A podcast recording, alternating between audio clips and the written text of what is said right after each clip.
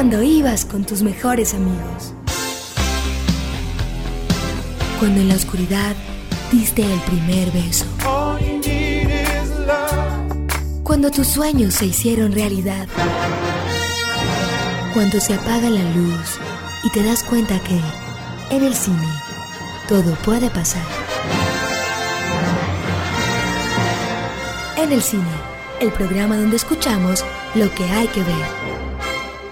Conducen Santiago Gutiérrez y Samuel Castro.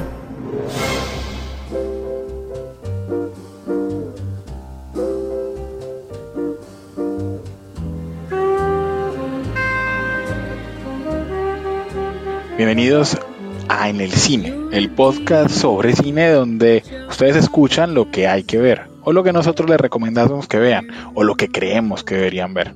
Es, es, la dinámica que manejamos Santiago Gutiérrez y Samuel Castro, que somos los que hacemos este podcast para el deleite de ustedes. Eh, buenas noches, Santiago, ¿cómo estás? ¿Qué tal, Samuel? Buenos días, buenas noches, buenas tardes, sí, donde nos escuchen y cómo nos escuchen. Eh, gracias por quedarse pegados a otro capítulo a este humilde podcast. Excusarán el de pronto el sonido mío, eh, porque esta es la primera vez que hacemos este podcast interoceánico por cuestiones aquí vacacionales. Estamos en continentes distintos, Santiago y yo, entonces eh, no se puede traer uno el micrófono a las vacaciones, toca un poco improvisar, pero yo creo que aquí ya cuadramos esta esta diademita para que, para que suene bien y para que no golpee tanto ahí con, con las heces y con demás. Recuerden que nos pueden escribir a los correos de En el Cine, son en el cinepodcast.gmail.com y a nuestras cuentas de Twitter. La cuenta de Twitter de Santiago es San Gutiérrez J.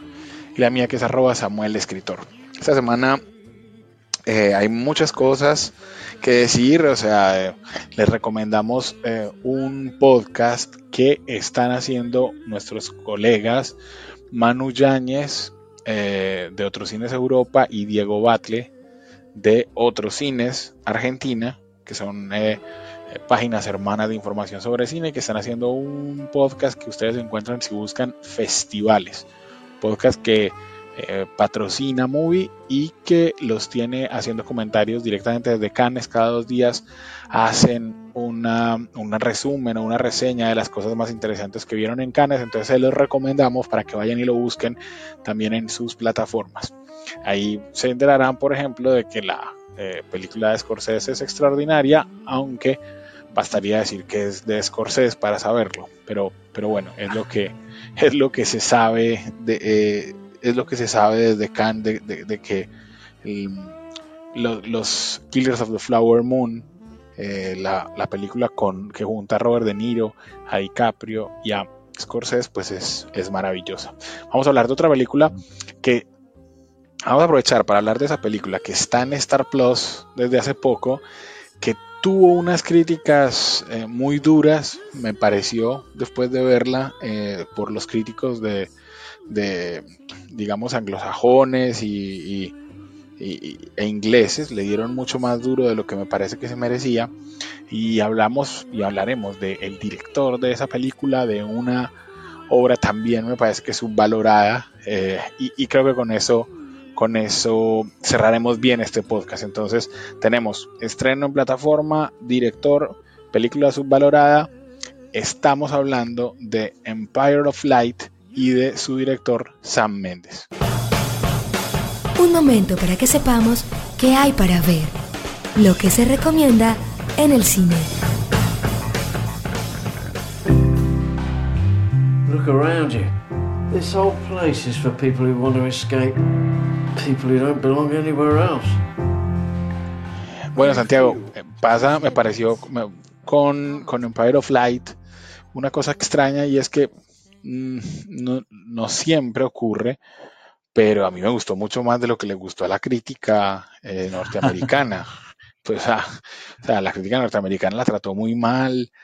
No sé si es que esperaban una película de tesis, una película. Creo yo que es por ahí por donde van las cosas. Creo que cada vez más la gente espera que las películas desarrollen como ideas, como postulados teóricos. Y esta película que no lo hace, que se limita como a a mencionar cosas y a presentarnos a unos personajes de una manera muy bella, no sé si eso pudo afectarla, o sea, como que hay un personaje principal que tiene, tiene una, una, pues una afección, digamos, eh, em, emocional o, mental, y es como si la película tuviera que hacer, dar una declaración sobre eso. No sé si eso fue lo que le afectó, o no sé qué pensás vos, primeras impresiones tuyas sobre la película.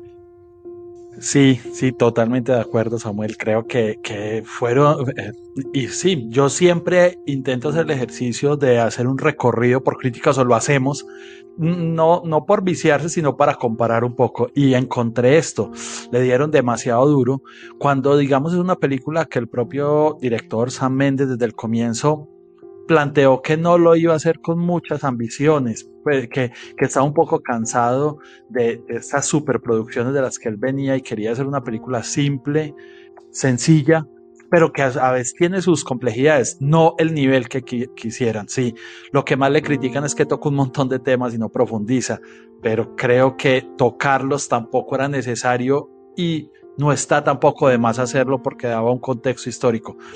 Sí, no es una película que vamos a poner, digamos, como el gran clásico del cine, pero sí me parece una película muy honesta, simple, sencilla y entretenida para ver. Y pues ya entrando un poco, Samuel, a, desglosarla, eh, para empezar, creo que, que lo más destacado y pues creo que es redundante decirlo, pero es el gran trabajo de Roger Dickens en la fotografía, Samuel. O sea, sí. es una fotografía de una belleza, eh, digamos, artística realmente. apabullante, es una belleza apabullante. Ahí mi sensación es que Roger Dickens, que venía por supuesto, de hacer con Sam Mendes 1917, de hacer también esta película compleja, que era un, plano, un falso plano secuencia de toda la película, eh, que eso pues seguramente requirió mucho trabajo por parte de Dickens y que si recuerdan, era una película muy fría en sus colores, en su manera de iluminarse, porque era una película de guerra eh, y, que, y, que solamente adquiría, digamos, texturas eh, más fuertes de color en las escenas nocturnas porque era iluminada por el fuego de, ciertos momentos, de, ciertos elementos que había ahí. Yo creo que también aquí, así como Sam Mendes dijo lo que acabaste de decir, pues Roger Dickens se va a una calidez emotiva, a, que todo nos dé la sensación de tibieza, de que de que hay una luz del sol iluminando las, la piel o que, que hay una, mm, sí, una cierta eh, tibieza en, las escenas nocturnas, muy, muy de amarillos, muy de colores cálidos, eh, que a mí me impresionó.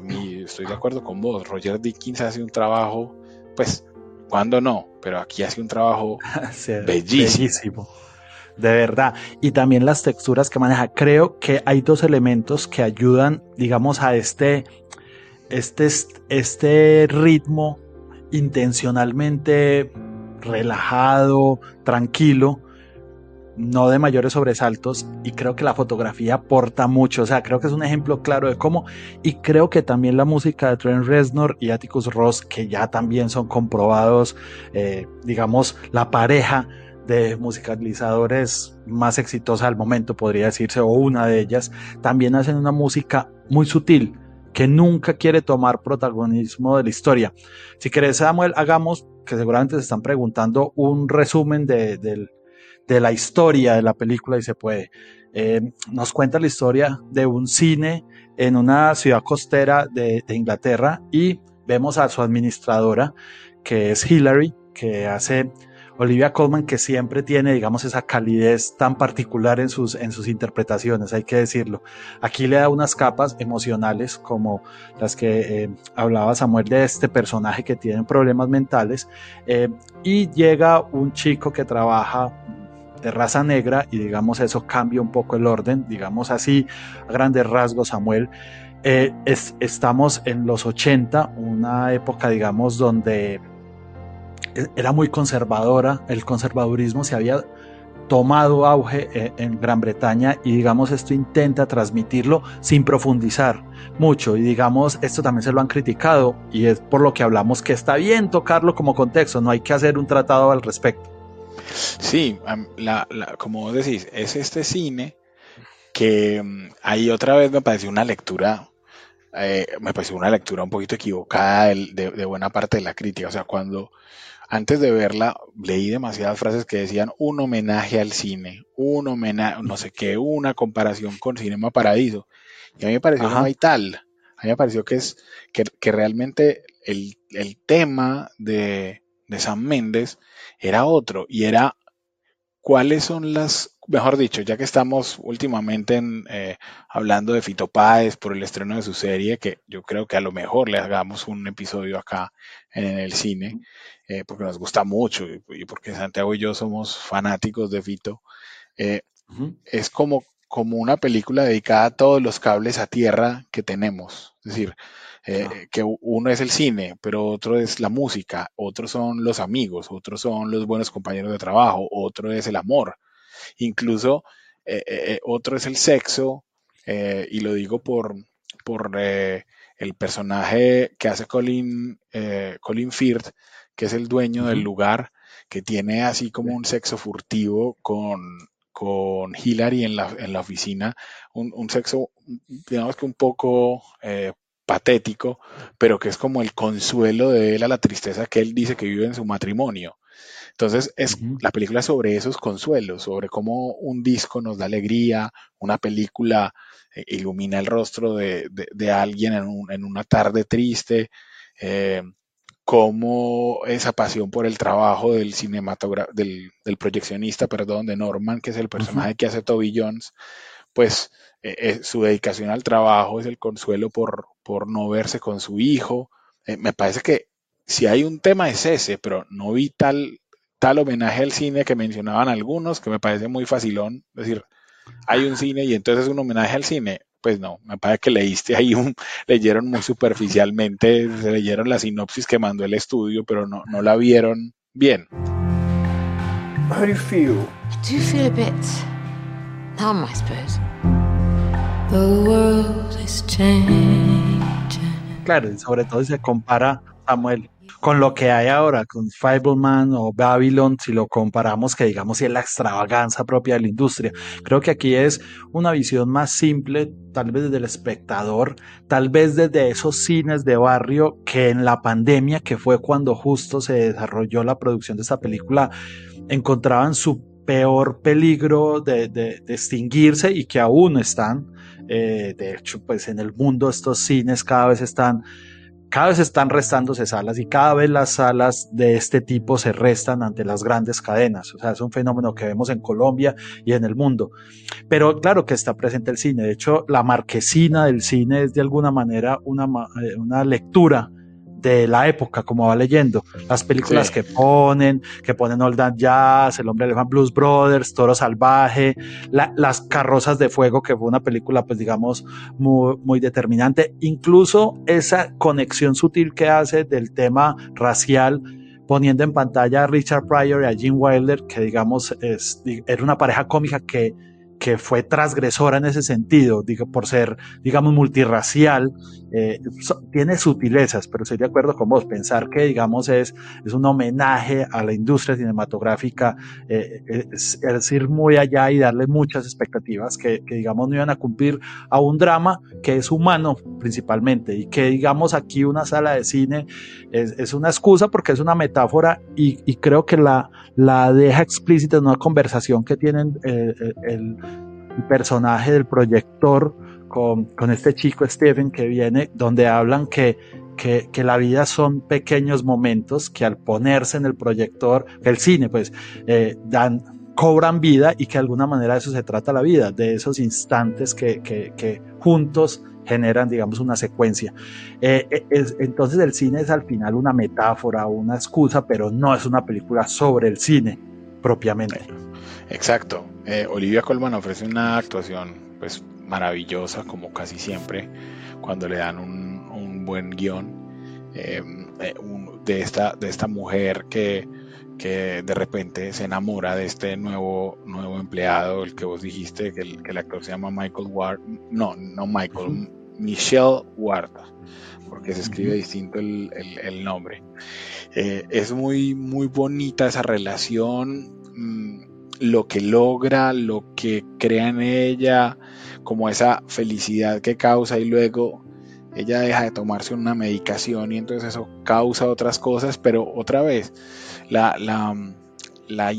su historia es una historia pequeña, no pretende eh, dar ejemplo de nada, no pretende hablar de, eh, como, como dijiste vos, de los desórdenes mentales, no pretende ser teoría de nada, sino que es una historia chiquitica que, que con unos personajes muy tiernos que nos presenta San Méndez eh, me parece que en pinceladas y que, y que de manera muy tierna, y, de verdad lo digo así, cálida y tierna, pues termina siendo una, una película de esas que le, como, como, como decía alguien, que le da chocolate caliente para el alma. Y perdón pues por el cliché, pero es eso, es como, no te sentís mejor persona viéndola, pero sí te sentís mejor, mejor. Eh, eh, ah, y eso, eso es un mérito muy grande. Está, la película está en Star Plus.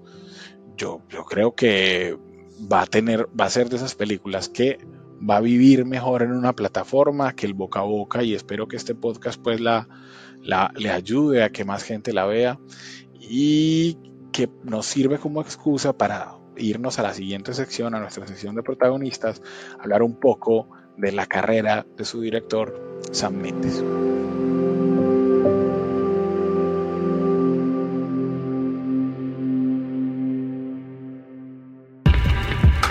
Fellini, Spielberg, Bergman, Norton, Lucas, Fincher, Cruz, Bardem, los protagonistas en el cine.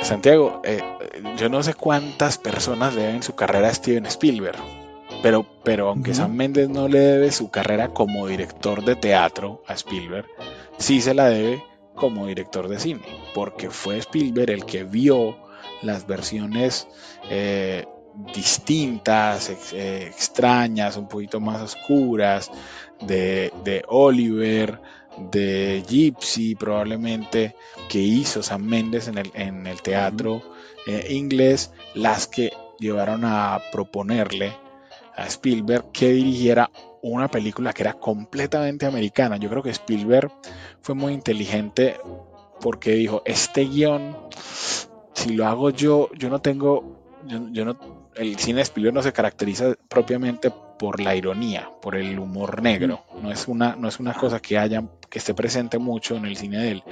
Entonces yo creo que vio en este director inglés, en el humor inglés, en la manera de acercarse a los temas eh, de, Sam Méndez, que era capaz de, hacer una versión oscura de, un, de un musical eh, y de reinterpretar las cosas, vio como al director adecuado para, para dirigir Belleza Americana. Eh, y ahora sí hagamos un salto hacia atrás, Santiago, y hablemos de Sam Méndez, digamos, desde el principio. Sí, sí, Sam Méndez, eh, bueno, Sir Samuel Alexander Méndez es de ascendencia portuguesa. Trinitaria. Samuel, sí. Ah, trinitaria, tenés razón. Nació en Berkshire, pero de padre católico y de madre judía, digamos, siempre ha tenido esta mezcla y, digamos, lo, lo que decís es verdad, eh, hizo una carrera, digamos, eh, fuerte en, el teatro, en el teatro donde se convirtió, digamos, como en el, director. Eh, a finales de los 80, que es contratado como director asistente del Chichester Festival Theatre, y hace su debut con Chekhov, que digamos es digamos un clásico eh, del teatro. Y a partir de ahí empieza, digamos, a tener una carrera y, miren que pasan varios años donde él, digamos, se convierte, es, trabaja básicamente en teatro. Tiene que venir, digamos, lo que, lo que está diciendo Samuel eh, Steven Spielberg para, para ir cruzar el Atlántico para, para hacer el, el salto al cine. Sí, eh, digamos que este muchacho Sam Mendes que eh, tuvo la, suerte de tener éxito muy rápido. Es decir, eh, a él, como vos decís, le aprovecha una oportunidad de un director que, se va, él ocupa su silla y, y, decide o se destaca por hacer adaptaciones nuevas de obras eh, clásicas. Entonces le dan una obra, digamos, tan conocida como, eh, no sé, como eh, La gaviota de Chejo y él la reinterpreta completamente. Eh, a partir de ese tipo de cosas, él logra que unos teatros pequeñitos, digamos, de la escena londinense empiecen a tener mucho éxito. Se le suman entonces actores más famosos, entonces Sam Mendes dirige el debut en el teatro londinense de Nicole Kidman, que lo que se convirtió, digamos, en, una, en un suceso importante, un suceso eh, periodístico. Y yo creo que todas esas cosas fueron haciendo que la gente se fijara en él. Entonces, cuando, cuando llega Spielberg pues a, ver eh, eh, estas versiones distintas de Cabaret, piensen en Cabaret, o sea, de Cabaret se había hecho ya una película eh, de Bot o sea, Cabaret es una de esas, de esas obras intocables y lo que hace Sam Méndez llamó mucho la atención de Spielberg. Entonces, yo siento, Santiago, ahí que lo que tuvo también ahí Sam Mendes es un poquito de suerte, porque es que uno puede hacer el salto a Hollywood y que te den una película, no sé, pues de, extraterrestres, y sobre todo si te la da Spielberg, pues, o sea, era más fácil una cosa así, pero te dan este drama extraño que no, que no se parece a nada, con Kevin Spacey y, y Annette Bening haciendo un matrimonio que se detesta, eh, yo, yo creo que Spielberg también e, ahí es muy inteligente porque si lo pensamos, Belleza Americana realmente podría hacerse como una obra de teatro. O sea, fácilmente. Sucede todo, casi todo dentro de las casas de esa familia y del vecino. No, no hay mucho movimiento. Si acaso de pronto cuando va a ver a, al, el juego, digamos, deportivo en el que esa, amiga de su hija se le aparece pues eh, bañada en los pétalos de rosa, que es la escena clásica de, belleza americana. Pero, pero, pero es puro teatro, es puras relaciones interpersonales, es puro diálogo. O sea, Spielberg ahí, inteligente, muy inteligente, le da a un director de teatro esta película y pues solamente seis directores en la historia del Oscar han ganado el Oscar a Mejor Director en su película debut y Sam Mendes es uno de ellos. Así es, así es, Sí, de pronto hay que hacer una lectura enganchando lo que estamos hablando del teatro, que él empezó a hacer adaptaciones a teatro de clásicos del cine americano un poco, entonces lo, lo que decías, está eh, Oliver, que es Oliver Twist, está Cabaret, está Gypsy y está La Fábrica de Chocolates, que también hizo una adaptación eh, en, Londres. Y bueno, eh, tuvo, la, tuvo la suerte de esta, que lo que decís es perfectamente válido, claro. Además, la estructura es muy como por actos de American Beauty, como, como la evolución de los personajes. este, para sorpresa, yo creo que de muchos, porque también no debían tener mucha esperanza jugándosela por un director novato. Eh, tuvo 356.3 millones de dólares de recaudación a nivel eh, mundial, que es un éxito, además del éxito en los premios que, del que estabas hablando, Samuel, que pues ya lo ponía, eh, como siempre decimos, tenías la taquilla y tenías la crítica, ya estabas en carrera, digamos, para, para hacer una, una, digamos, carrera. Y toma una decisión también que podría parecer extraña porque ya con cierto estatus San Méndez también se mete en una temática muy americana Samuel eh, eh, en su segunda película. Sí, eh, es verdad. digamos que Sam Méndez aprovecha el empujón, el envión grande de, de belleza americana para escoger me parece a mí que mm, retos, digamos, que no eran los, los esperados. O sea, eh, y, eso, y eso también es muy inteligente. Si uno ve la filmografía de Sam Méndez, eh, va de un lado al otro temáticamente, mm, incluso estilísticamente. Y sin embargo, también hay que decirlo, Sam Mendes siempre logra grandes actuaciones de sus repartos. Entonces, eh, me parece que eso es, eso es muy importante. Cada vez debe haber eh, menos directores capaces de dirigir actores eh, en Hollywood. Hay muchos más ahora capaces de crear espectáculos, de hacer tremendos planos, ayudados por computadora, de entender las herramientas técnicas.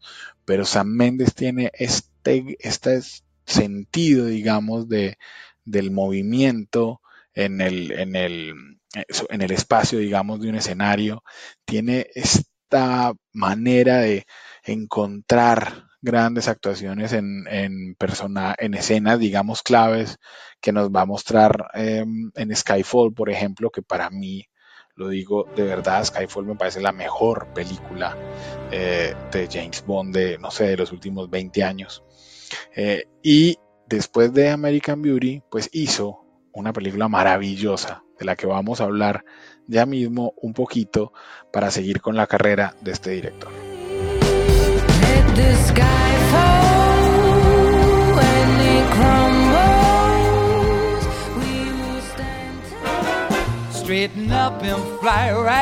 Nuevas viejas películas.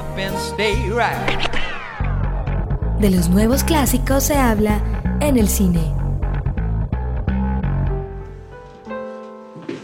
Can't come to your concert tonight. I'm working. Working at what? Santiago, nos referimos a, en esta segunda película de Sam Méndez del 2002, que creo que se puede ver en HBO, pero no estoy seguro. Enseguida les digo. Nos referimos de Camino a Perdición. Uy, una película que yo adoro con toda mi alma. Una película que me vería mil veces, que tiene unas actuaciones fantásticas. Eh, eh, una de las mejores actuaciones de Tom Hanks de toda su carrera. Un asesino que se que, actúa como si fuera Charles Chaplin, que, hace Jude Law. Eh, la presentación de un tipo como eh, Kieran Hinds, que que es un actor que yo no conocía hasta ese momento. Eh, la última gran actuación de Paul Newman.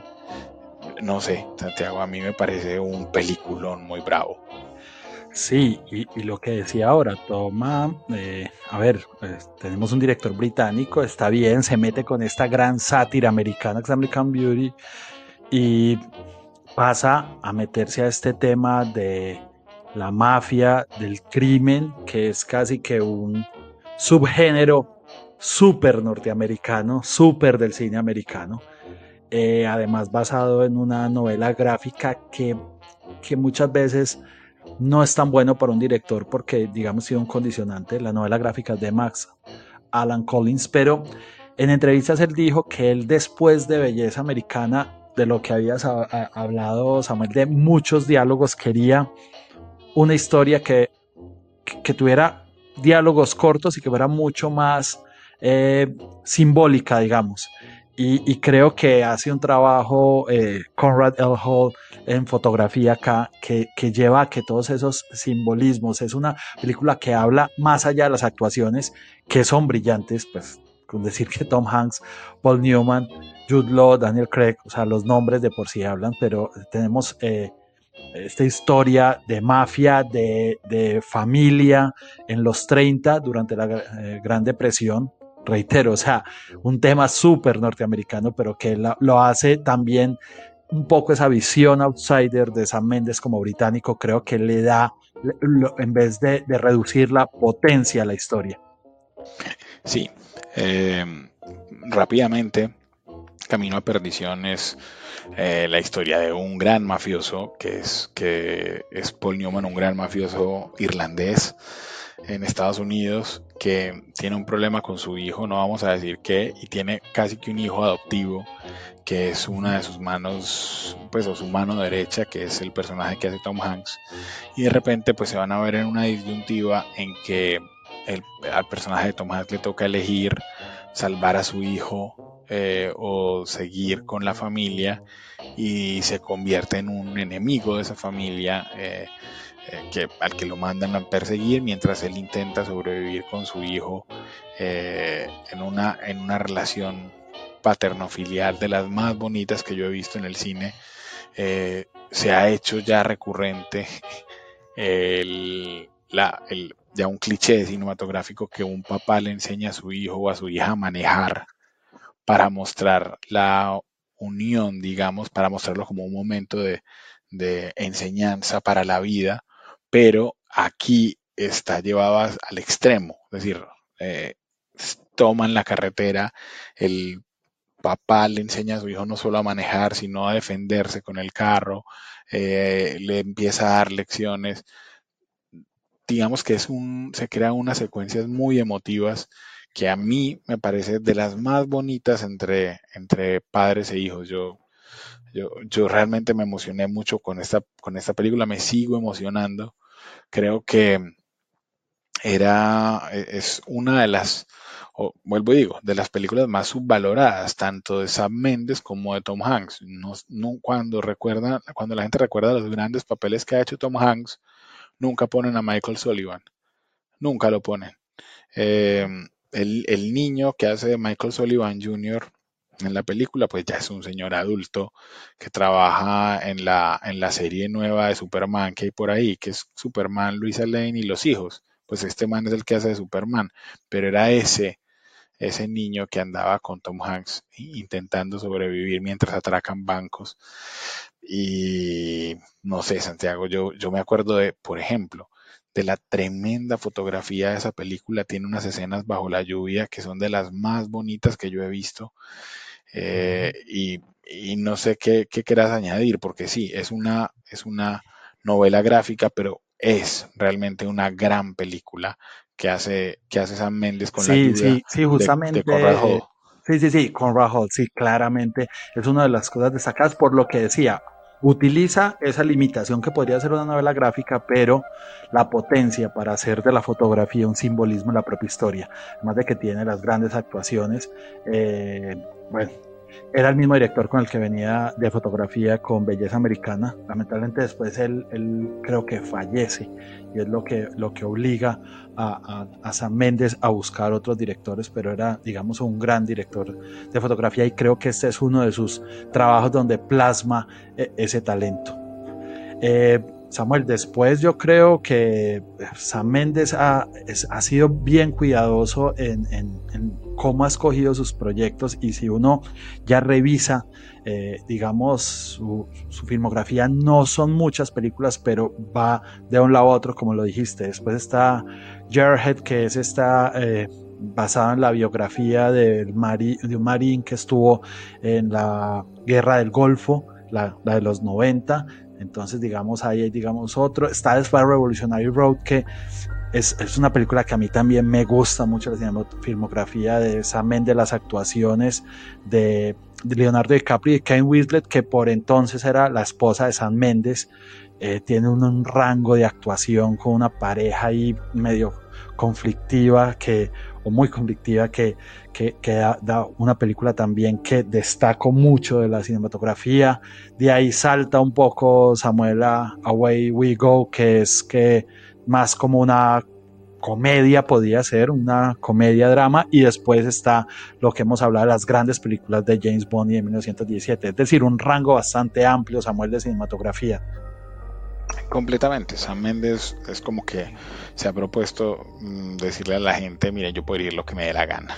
O sea, yo, así como vos dijiste ahora, así como hace las grandes obras de teatro de Shakespeare, que hace el Rey Lear, por ejemplo, con, con, con, una, con un resultado tremendo, porque esa película la dieron en, en, en el National Theatre en Cine Colombia. O sea, yo pude ver esa obra, perdón, yo pude ver esa, esa adaptación de Sam Méndez y luego hizo otra obra que les recomiendo si la pueden ver, si encuentran el Blu-ray, si la encuentran por ahí, si la presentan en alguna parte, que se llama eh, Lemon Brothers, una, una vaina con una puesta en escena que es descrestante que, y que cuenta la historia justamente de esos banqueros, pero de una manera que uno no se espera, con una épica.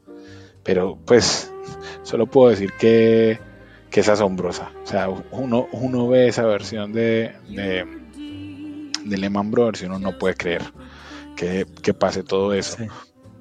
además, también se ha destacado como productor, ha hecho unos trabajos de, producción tremendos. Y no sé, Santiago, yo, yo, yo siento que Sam Méndez es hoy uno de esos directores que uno, que uno siempre espera. O sea, que, que, lo que sea que haga me parece que vale la pena. No sé si es que otra vez, volviendo a nuestra película del comienzo, si fue que eh, esperaban que Empire of Light otra vez fuera una cosa, pues como que que los volara la cabeza y, se fuera por otro lado, pero yo no, no siento que, que, Sam Méndez tenga que probar a estas alturas nada, es un tremendo director. Sí, total. Y de pronto para cerrar esa línea, para que hagamos un, un programa redondo, cuando él ganó el Globo de Oro, eh, le ganó a Martin Scorsese porque está eh, nominado por The Irishman y él le reconoció a Martin Scorsese por la influencia y la contribución que había hecho al cine y a su trabajo. Entonces, digamos, ahí vemos, digamos, un, cordón umbilical que tal vez fue el que él trajo a San Méndez a, aportar al cine norteamericano y al cine americano con historias tan americanas, a partir tal vez de los ojos que se puede relacionar con nombres pesados como Spielberg que lo trajo o como Scorsese a quien derrotó pero que lo influenció siempre. Eh, estoy de acuerdo con vos. Véansela, ahí ya les puedo confirmar que Road to Perdition o Camino a Perdición también está en Star Plus. Entonces dense una visita por esta plataforma que no nos paga, así que se las estamos, se las estamos recomendando con, con sincera honestidad, eh, porque se pueden ver esas dos películas maravillosas que son Empire of Light y Road to Perdition. Eh, hemos estado escuchando musiquita de de Empire of Light, de Road to Perdition a lo largo de este episodio, pero vamos a terminar con un soundtrack también de esa banda sonora que está muy bien porque, porque es ecléctica y tiene de todo, desde, desde un poquito de reggae, un poquito de rock, bueno, suena de todo. Y aquí vamos a escuchar una canción de The Specials que se llama Do Nothing. Eh, y se los decimos nosotros también, no hagan nada pongan este podcast, relájense un poquito y vayan a ver las películas que les, que les estamos mencionando y espérennos con ansias en el próximo episodio que hacemos cuán rápido podamos mientras, mientras nos dejan la vida y los trabajos y los viajes eh, para que ustedes puedan tener eh, estas recomendaciones y estos relatos sobre cine que esperamos les gusten. No sé, Santiago, que si te quieres despedir de alguna otra manera. No, no. Nos vemos en el cine. Nos vemos en el cine y volvemos a decirles que los dejamos con Do Nothing y que sea esa la invitación, a vernos en el cine cada vez más.